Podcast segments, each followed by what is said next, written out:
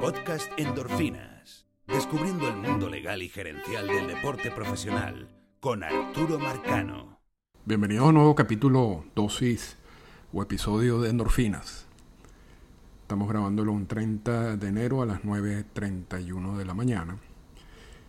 Y vamos a hacer algo distinto hoy de nuevo. Creo que este año hemos ya incorporado un par de entrevistas y hemos presentado distintos tipos de contenido.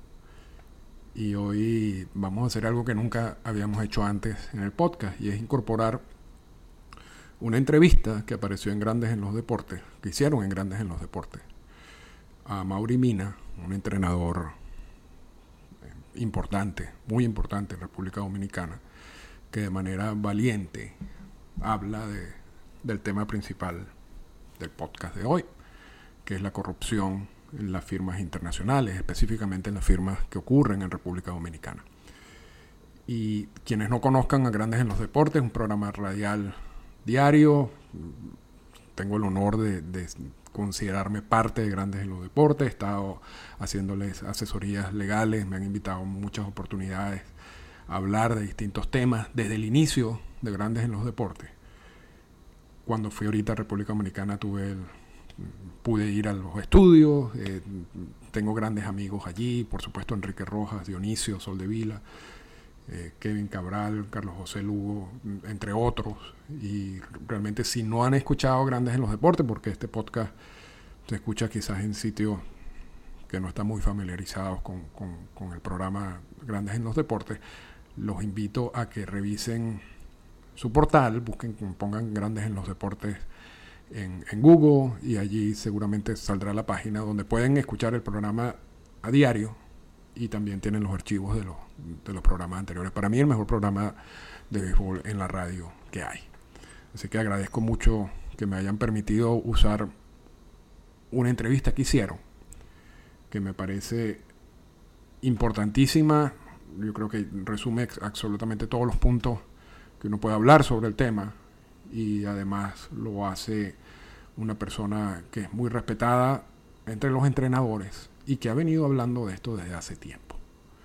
Así que ese, ese va a ser el contenido principal en el podcast. Antes de, de colocar la entrevista, quisiera también agradecer a, a cuartobat.com, el portal y, la revista en, en Cuarto Bat en México, quien me ayuda muy amablemente con la promoción de, este podcast allá y les recomiendo el contenido que también ofrece cuartobat.com, que es muy interesante y para los amantes del béisbol es algo que, que realmente vale la pena. Antes de colocar la, la entrevista, voy a hacer tres reflexiones generales. Y vamos a empezar diciendo que lo que hablan en la entrevista y lo que también salió en, un reportaje de Athletic por Drelich y Rosenthal es algo que nosotros aquí hemos venido hablando desde hace años y que la gente que trabaja en ese medio sabe que está sucediendo desde hace años. Esto no es de este año. Y hay reflexiones que hay que hacer en general. La, corrupción en las firmas en República Dominicana no solo afecta las firmas en República Dominicana. Y no solamente tiene consecuencias negativas en entrenadores en República Dominicana que hacen el trabajo bien. Esto tiene efectos y tiene consecuencias negativas en todas las firmas internacionales, ya sea en México, ya sea en Venezuela, ya sea en Colombia, en cualquier país. Porque de la manera como está diseñado el sistema y, los topes duros que existen con los, con los presupuestos, si tú gastas un presupuesto en un país es dinero que ya no tiene. Entonces ese equipo se reduce, le reducen el presupuesto en ese dinero gastado y, y, y, le queda el remanente. Y ese remanente es el que termina usando para firmar el resto de los jugadores. Entonces, si hay una corrupción y un sistema como, como sabemos ocurre en República Dominicana, afecta también a otros países. Y yo creo que eh, eso hay que tenerlo claro. Y, estoy hablando en términos generales. Una reflexión sobre MLB. MLB ha propuesto como, como solución o como manera de básicamente resolver este problema de la corrupción en las firmas internacionales el draft internacional. Yo soy pro draft. Yo creo que el draft sí puede solucionar muchos de los problemas que existen en las firmas internacionales y Enrique Rojas en la entrevista al final explica claramente uno de los principales motivos por los cuales el draft puede ser una solución y es que elimina los llamados preacuerdos. Yo, yo estoy consciente de que esa propuesta de MLB ha sido una propuesta sincera desde en los dos últimos convenios laborales y no han podido convencer al sindicato de aceptar un draft. Y yo estoy consciente de que hay mucha gente en MLB que hace un trabajo serio a nivel internacional tratando de resolver o tratando de, de ver la manera como limitar mucho de las situaciones que ocurren en estos momentos y que no se pueden resolver, o ellos alegan que no se pueden resolver con las herramientas que se tienen ahorita y, que sí se puede resolver con el draft. Yo todo eso lo entiendo y, yo apoyo el trabajo que ellos hacen. Lo que yo no entiendo es, es que aquí hay un espacio entre el sistema actual y lo que podemos hacer en el sistema actual y el draft. Allí hay una tierra de nadie. Y en esa tierra de nadie es donde ocurren todos estos actos de corrupción. Y en esa tierra de nadie MLB no se quiere meter. Y dice que no se puede meter por miles de razones, que los principales quizás involucrados en estos temas no son empleados de MLB, eh, los preacuerdos son preacuerdos verbales de los cuales no, ellos no tienen ningún tipo de control, etcétera, etcétera. Y yo creo que eso no está bien. Yo creo que ellos pueden hacer mucho más. Porque vamos a estar claros en algo. Los preacuerdos no existen, no existirían, a menos que los scouts participaran. O sea, si los scouts no participan, no hay preacuerdo. Los scouts son empleados de los equipos de grandes ligas. O sea, decir que, que, esos preacuerdos existen, porque tienen que tener que aceptar que existen, que son violatorios del CBA, por cierto. Pero que como son muy informales y son verbales, no se puede hacer nada. Yo creo que es, ese tipo de, defensa de por qué no podemos hacer nada, yo creo que tienen que reflexionar y tienen que entender de que eso no es así. Y, yo, voy a, yo voy a explicarles por qué. Y por qué esos preacuerdos no son tan informales como MLB dice, o que mucha gente dice. Hay todo un sistema de préstamos de dinero que está que es generado por los preacuerdos. Un niño, cuando llega un, entrenador y llega un preacuerdo con un niño de 10 años, que puede ser que tenga 14 por lo que está sucediendo, y ese preacuerdo al niño le ofrecen 2 millones de dólares de bono cuando tenga la edad para firmar, inmediatamente se dispara un sistema de préstamo, donde hay mucha gente involucrada. Mucha gente, primero, que no debería estar involucrada, porque tanto como lo dice Nina, quizás estén incluso relacionados con el narcotráfico, pero es jugadores y exjugadores de béisbol, que luego salen diciendo no al draft, porque tienen también dinero involucrado en todo este sistema de préstamo. Tú no puedes tener un sistema de préstamo sin tener pruebas de que existe un acuerdo, porque ni que estuvieran locos. Nadie va a prestar un dinero si no tiene algún tipo de prueba de que, de que hay un preacuerdo. Entonces, si, si existe toda una cultura de préstamo basado en los preacuerdos, ¿cómo va a decir MLB que esos acuerdos son informales? No puede ser. No puede ser. Cuando tú tienes una cantidad de gente, y vamos, vamos a suponer que no sea la cifra que dice Nina en la entrevista, sea una cifra inferior,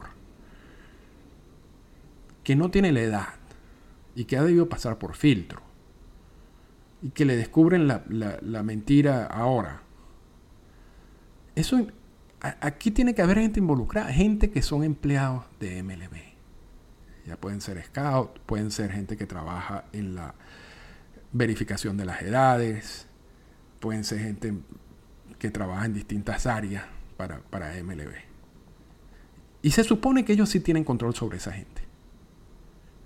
Entonces, tú no puedes tener toda esta, esta, esta cantidad de jugadores sin la edad que, que firmando. Si allí no hay gente involucrada que trabaja para MLB. Entonces, yo, mi, mi reflexión con MLB es que yo entiendo y yo apoyo la propuesta del draft. Pero de aquí al draft hay que hacer algo. Y lo hemos advertido varias veces. Yo no sé qué más vamos a esperar. Porque ya, ya todas las cosas negativas que han podido pasar han pasado. esa es mi, mi reflexión muy honesta con MLB. Vamos ahora con el sindicato. El sindicato, lo quiera entender o no lo quiera entender, es parte del sistema. El sistema de firmas internacionales está negociado en uno de los anexos del CBA. Por lo cual le da al sindicato la posibilidad de actuar en caso de que el sistema no opere de la manera como ha sido diseñado.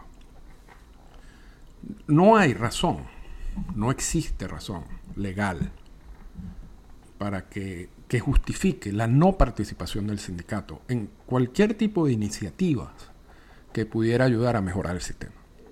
Actual, el sistema actual, con las reglas que existen en el CBA. No hay excusa. Si, si el sindicato quiere jugar un rol de liderazgo, que debería jugarlo, y, yo voy a, antes de seguir, voy a, voy a decir lo siguiente. En el pasado yo he sido muy crítico del sindicato en algunas cosas. Y ha sido una crítica dura. He hecho críticas duras. ¿okay? Y, yo sé que esto lo escucha gente en el sindicato, lo sé. Y, yo me disculpo si ellos creen que yo estoy haciendo esto para perjudicar al sindicato. Porque esa jamás ha sido mi intención. De hecho, yo estoy aquí haciendo este podcast y yo hice mi, carrera de derecho eh, y mi especialización en la parte deportiva inspirado en Marvin Miller en algo que leí sobre Marvin Miller cuando era muchacho. Pero si yo veo que hay cosas que no están funcionando o que yo creo que yo tengo una opinión distinta, voy a compartirla.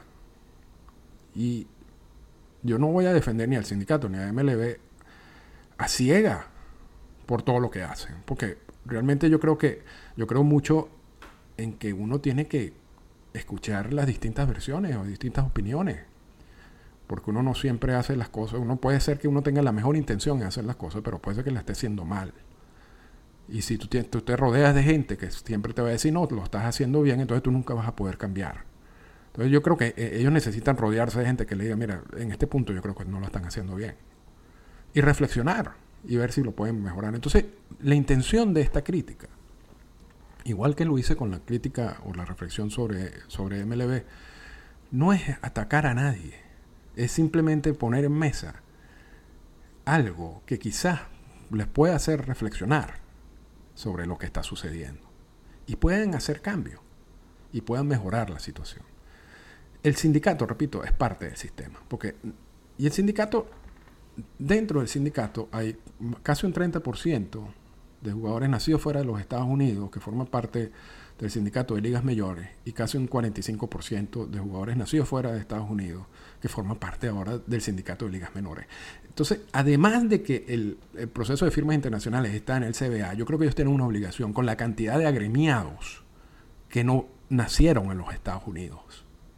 Y esta, lo que sucede, repito, y como inicié este, estas reflexiones, eh, estos problemas en República Dominicana afectan a todos los países latinoamericanos, que son parte del sistema que produce jugadores a ser firmados por los equipos de grandes ligas. Entonces, la, posición del sindicato en los últimos dos convenios laborales, donde MLB ha, presionado por el draft internacional, ha sido negarse al draft internacional. Y eso es entendible. Por varias razones. Puede ser una razón económica, puede ser una razón de principio, etcétera. Yo toda esa parte, yo respeto. Porque realmente el draft, en términos teóricos, es algo que un sindicato no debería apoyar. Pero la realidad es que todas las ligas tienen draft. y, que incluso que en MLB hay un draft. El draft de regla 4. Pero bueno, tú, puedes entender en, en manera teórica que ellos rechacen el draft. Está bien. Lo que no puede pasar es que tú rechaces el draft y te cruces de mano. A esperar la próxima negociación de los convenios laborales para volver a hacer lo mismo. Porque aquí hay niños que están siendo utilizados por bandas criminales y por bandas que, que ellos creen que no son criminales y lo son. Y gente que no debería estar involucrada en todo esto. Y, eso está ocurriendo con niños que están tratando de incorporarse al sistema que fue negociado por el mismo sindicato. Entonces, vamos a estar claro en algo. El sindicato se puede meter si quiere en esto. Y puede hacer muchas cosas. Puede asumir un liderazgo que todavía falta en estos temas. Pero tienen que hacerlo. No, no pueden tampoco depender de la opinión de uno o dos o tres jugadores, muchos de los cuales también están involucrados en todo esto, para tomar su posición. E, empiecen a analizar lo que está sucediendo desde varios puntos de vista y saquen una opinión, pero no se queden con los brazos cruzados, diciendo lo obvio, que hay un problema, que hay corrupción, que MLB son los culpables. Ustedes pueden ayudar, ustedes pueden asumir una posición de liderazgo, asúmanla, asúmanla. Y por último, este es un mensaje para mis amigos que están involucrados en el sistema, son entrenadores y lo hacen de buena manera. Incluso gente en los medios. Hablen, porque lo que hace Nina y lo que van a escuchar de Nina es muy valiente, pero no pueden dejarlo solo. Uno no puede ser cómplice de esto. Cuando uno no habla es cómplice. Cuando tú sabes que está sucediendo algo que está mal y tú no dices nada, tú estás promoviendo ese sistema que está mal. Cuando tú estás trabajando en un sistema y lo estás haciendo bien y sabes que hay muchas personas que lo están haciendo muy mal y tú no haces nada, tú estás promoviendo ese sistema que está mal, que está corrupto. Hablen. En la, última negociación del convenio laboral, a mí realmente me frustró mucho ver gente que no es que se opusieran al draft, porque había razones, había motivos para tú oponerte al draft, legales, técnicos. Pero había que entender que parte de la, la promoción del draft era eliminar estos problemas que siguen ocurriendo y que han venido ocurriendo desde hace mucho tiempo. Uno no puede ignorar que eso es así. O sea, esto no es un tema de laboratorio, donde tú escoges A o B y no pasa nada. Este era un tema de que la opción B, que era oponerse al draft, sin, sin más nada que lo acompañe, que es lo que ha pasado y lo que ha pasado en las últimas dos negociaciones de los convenios laborales, es una opción desastrosa, que tiene consecuencias, incluso en pérdidas de vida, porque no estamos hablando solamente de gente que le están falsificando las edades, sino ese mismo muchacho, que ese niño, que, que bueno, que, quizás lo están vendiendo como un niño de 10, 11 años y que tiene 15, además está apoyado. Y, y, hay casos de, de, niños que han desarrollado distintos tipos de cáncer. Y hay casos de niños que han muerto por el uso de sustancias y problemas en el corazón. Por eso digo, todo lo, todo lo malo que tú puedas pensar sobre el sistema, ya ha pasado. Entonces para mí es totalmente irresponsable, y lo digo de esa manera, irresponsable que tú te pongas al draft por, por un aspecto técnico cuando tú sabes lo que está pasando. Entonces yo con esto termino e invito realmente a la reflexión de la gente que sabe lo que está pasando en el sistema, que trabaja en el sistema y lo hace bien, a que acompañen a Nina y acompañen a la gente que habla sobre lo que está sucediendo. Y espero le guste la entrevista.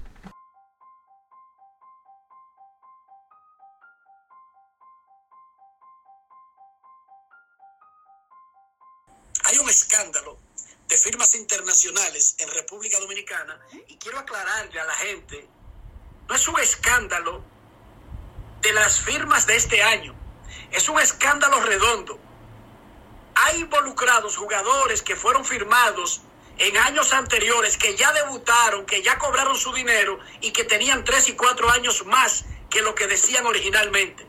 Hay jugadores que estaban listos para oficializar sus acuerdos en este enero, que se cayeron porque investigaciones demostraron que no eran las personas o tenían diferentes edades que lo que decían los documentos que mostraron cuando hicieron preacuerdos hace tres años. Y hay jugadores que tienen preacuerdos para 2026 que se cayeron ahora recientemente porque en lugar de 14 tienen 19 años. Oigan esto. Los scouts, los entrenadores, los investigadores de grandes ligas y todos los que están en este negocio son tan estúpidos que le presentan un carajo de 19 años, le dicen que tiene 13 y ellos le prometen 3 millones de dólares. Díganme cómo un ser humano con dos dedos de frente puede confundir un muchacho de 19 con uno de 13. Usted puede confundir uno de 17 hasta con uno de 20 o de 19 y 21 hay edades en las que el ser humano desaparece esa, esa línea gris de la edad, pero de 13 a 19, de 13 a 18, el ser humano da un salto después de los 16 o 17, la mujer mm, después de los 15, el varón, digamos, después de los 16, que es un, un salto demasiado grande en la genética, en la biología, en la lógica aquí están metidos en esta falsa, oigan esto, es una componenda de entrenadores, scouts, investigadores, oigan esto, supervisores de grandes ligas, gringos, y los investigadores de grandes ligas, todos engañando a los equipos. La víctima, los equipos, todos buscando una parte y todos recibiendo parte del pastel. Porque si yo soy un muchacho de 19 años que me transforman en 13 y me prometen un bono de 3 millones, ¿qué me importa a mí dar 2 millones de esos, Dionisio? ¿Me están dando uno? ¿Sí o no? Oigan bien, pero que no tiene nada que ver ni que exclusivamente con la clase del 2024. No, hay peloteros que debutaron ya en el profesionalismo que se descubrió su real estatus. Hay organizaciones como los Mex de Nueva York y los Nacionales de Washington que fueron atracadas por esta banda. Bandas que están formadas, repito, entrenadores, supervisores de grandes ligas, scouts de grandes ligas, investigadores de la oficina del comisionado, todos unidos atracando a los equipos. Dionisio Soldevila. Vamos a hacer contacto aquí en Grandes en los Deportes con Amaury Nina. Es un hombre, mm, el presidente de la International Prospect League, eh, un hombre que tiene más de 25 años ligado al mundo del béisbol, eh, un entrenador destacado con más de nueve peloteros que han llegado a grandes ligas y un hombre que sabe de lo que pasa en el negocio del béisbol de la República Dominicana. Bienvenido a Mauri, cuéntanos cómo rayo fue que explotó todo esto de repente. Eh, buenas tardes, soy buenas tardes, Enriquito, eh, nada, ah, perdón, buenas tardes a todas las personas que están escuchando el programa. Eh, mira, esto es un paso, nosotros estamos tratándolo desde hace más de tres, de tres años. Eso está explotando ahora, por eso no está pasando desde ahora. Eh, y es bueno que la sociedad dominicana lo entienda. Yo he estado hablando con, con Major League Baseball sobre el tema, con la misma asociación de peloteros. Personalmente yo no he hablado con ellos, pero ellos conocen del tema, porque o sea que nosotros, entrenadores, que queremos hacer las cosas bien, queremos que se arreglen.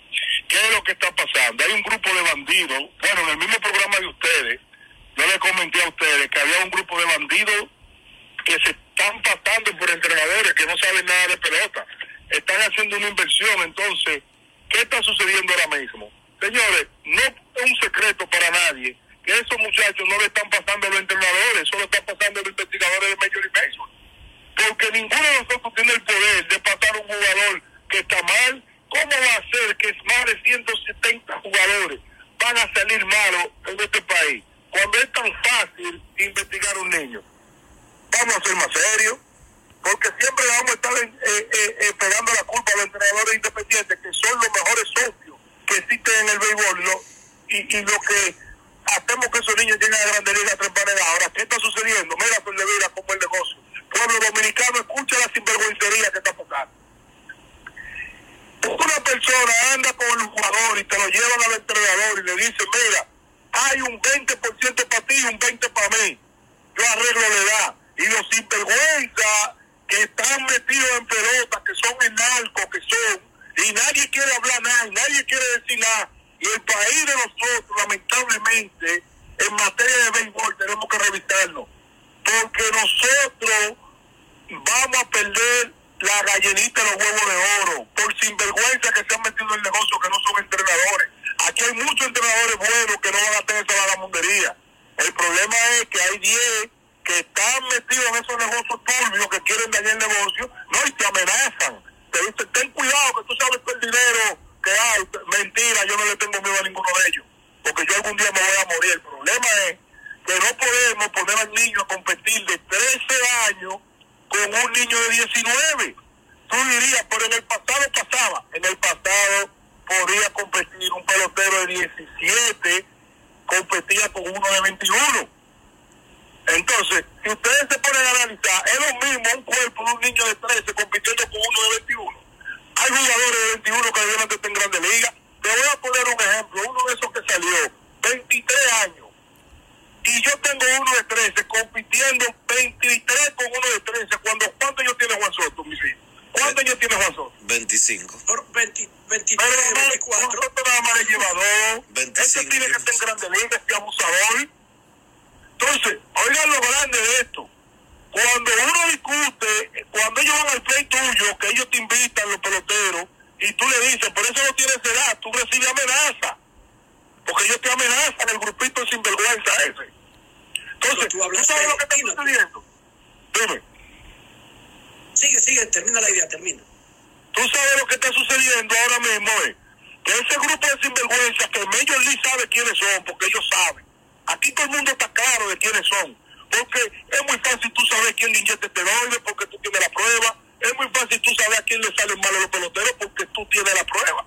Ahora bien, tú tienes que organizar estas personas de ese departamento que tú tienes ahí. Porque le voy a hacer una pregunta a ustedes como dominicanos. La Policía Nacional tiene un departamento de investigación que se llama, eh, ¿cómo se llama el departamento? DICRIM, ¿verdad? Sí. Pero aparte, DICRIM tiene un departamento que investiga a esos policías cuando un policía hace, hace algo mal. Sí, claro. Entonces, la League no tiene a nadie que lo investigue, a los sinvergüenzas que están ahí haciendo esa vagabundería. Y si yo voy a estar mal con Major League, porque le estoy diciendo que su sinvergüencería la están haciendo ellos, voy a estar mal, porque lamentablemente no es justo que un niño pierda su carrera de no llegar a la Gran. Porque ahora hay unos dinosaurios que existen ahora que sacan 50 y 20 pelotas en un BP, pero tienen 23 años, más, están para el talón de la fama. Oye esto, ellos no están para firmar, ellos pueden estar en el talón de la fama.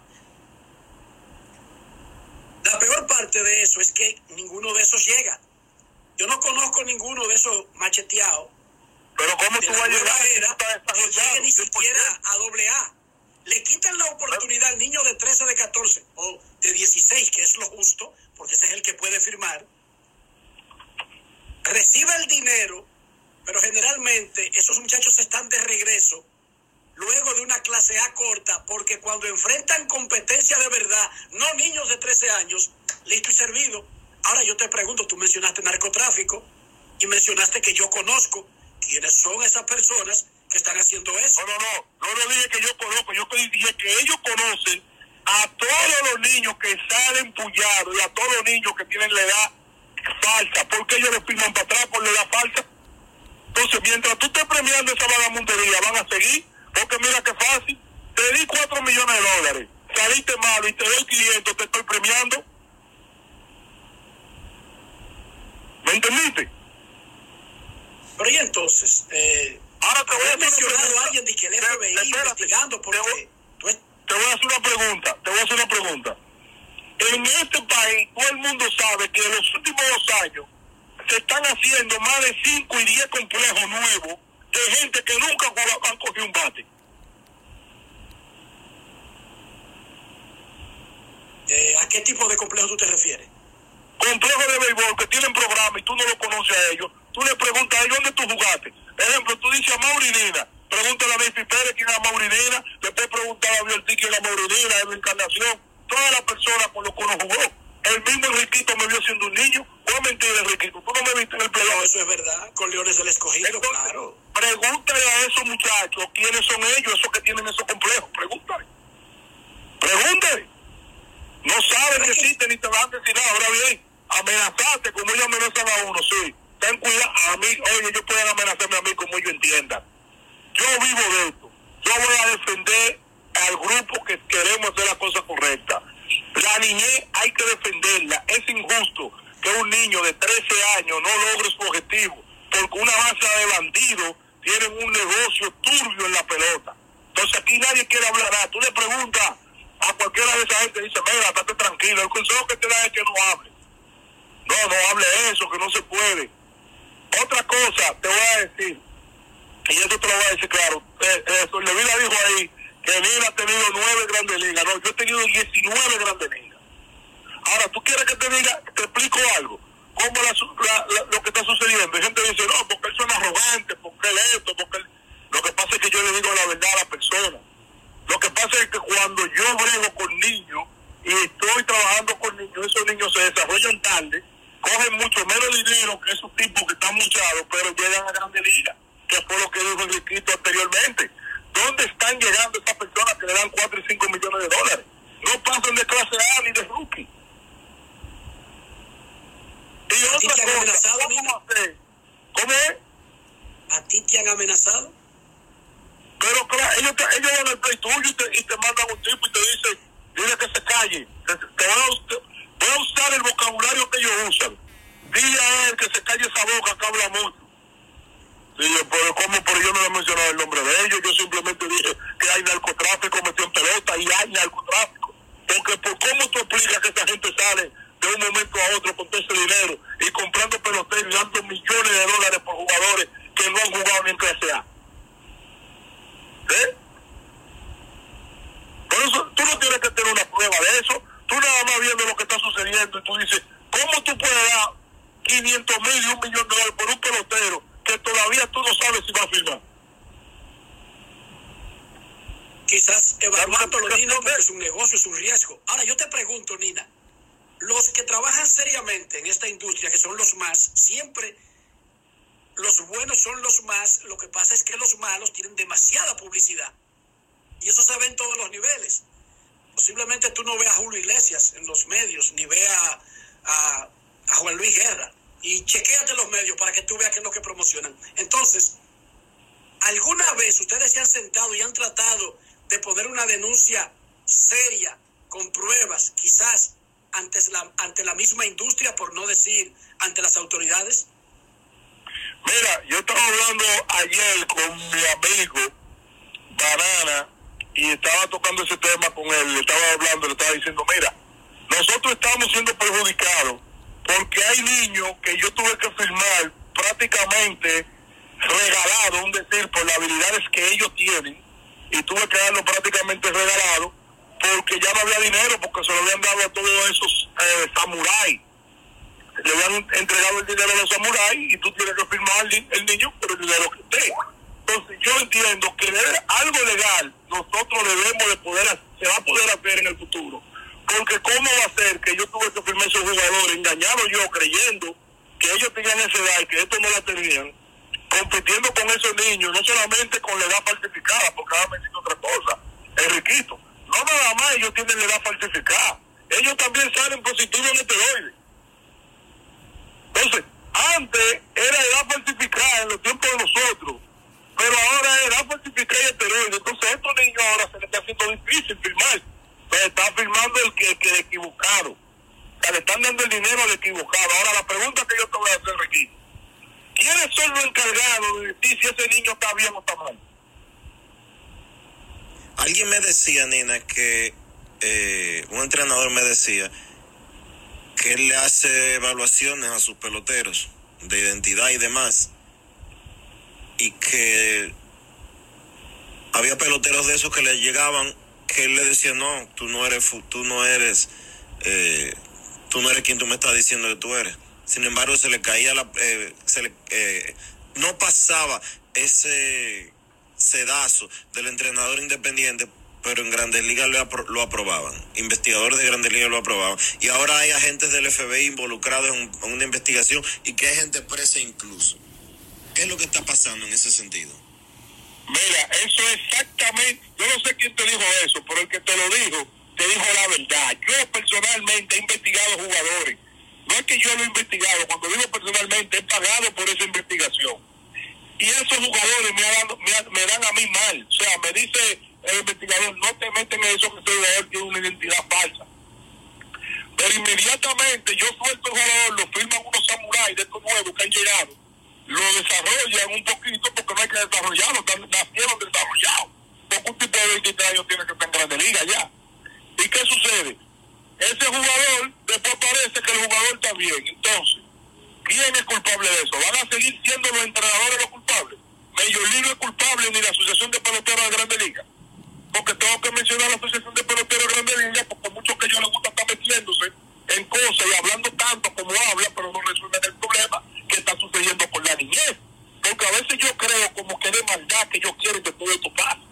Porque ¿cómo va a ser que no van a pensar en todos esos niños que pierden el futuro o pierden su, su, su no deseo, ¿cómo se diría? Eh, eh, su sueño de ser jugador de Grandes Ligas y aparte inyectándole esteroides porque si usted es tan duro en Grande Liga que se quiere volver loco con Franco ahora mismo, y Franco esto, cuando Franco ha sido una persona que, que, que hay que tener espera y tirar mucha gente, ¿cómo así? Señores, Franco es un niño de 21 años, yo no estoy defendiendo, ¿no? no me voy a poner a defender cosas que yo tampoco sé claramente, pero Franco es un niño, que no le ponemos atención a esto, que se están muriendo niños, que es esteroide que le están inyectando. ¿Por qué no son tan fuertes como ellos dicen? No, la política de nosotros es la política madura, no es dura nada. Porque cuando tú tienes gente, pelotero de grande liga, prestándole dinero a niños, un 10%, engañando a familia dominicana, la política de usted no sirve. Muchísimas gracias a Mauri Nina por estar con nosotros, arrojarnos un poco de luz y más que luz, tinieblas sobre un tema que nosotros hemos tratado mucho aquí, que solamente tiene vigencia en el medio de cada pacto colectivo y cuando viene el todos se ponen a una de que quieren hundir al béisbol dominicano, que quieren meter un draft, etcétera. Gracias por ponernos al día, Nina. Y cuídate. Gracias, mi hermano. Cuídate según tus propias palabras, Dionisio. Él dijo que lo, que lo han amenazado. Ahora. Me llama un entrenador. ahora, pero yo te pregunto a ti, Enrique, con ese comentario que tú hiciste. ¿Y qué draft va a salvar eh, la, pelota, la pelota en República Dominicana? si los jugadores Nina le hace, le hace un, una investigación a un pelotero y no pasa porque tiene eh, porque él encuentra que tiene edad falsa y ese pelotero después pasa a una investigación de Grandes Ligas. Bueno, lo que pasa es que el draft, y no, no, y no pretendo perder el tiempo ahora porque estamos muy llenos, podemos, ya lo hemos hablado en el pasado, el draft no es la solución perfecta a todo el problema, Dionisio. Eso está claro, pero ayuda porque elimina la parte fundamental de, de donde se basa esta, esta mafia y es el preacuerdo. lo elimina porque tú no sabes con quién va a firmar Dionisio.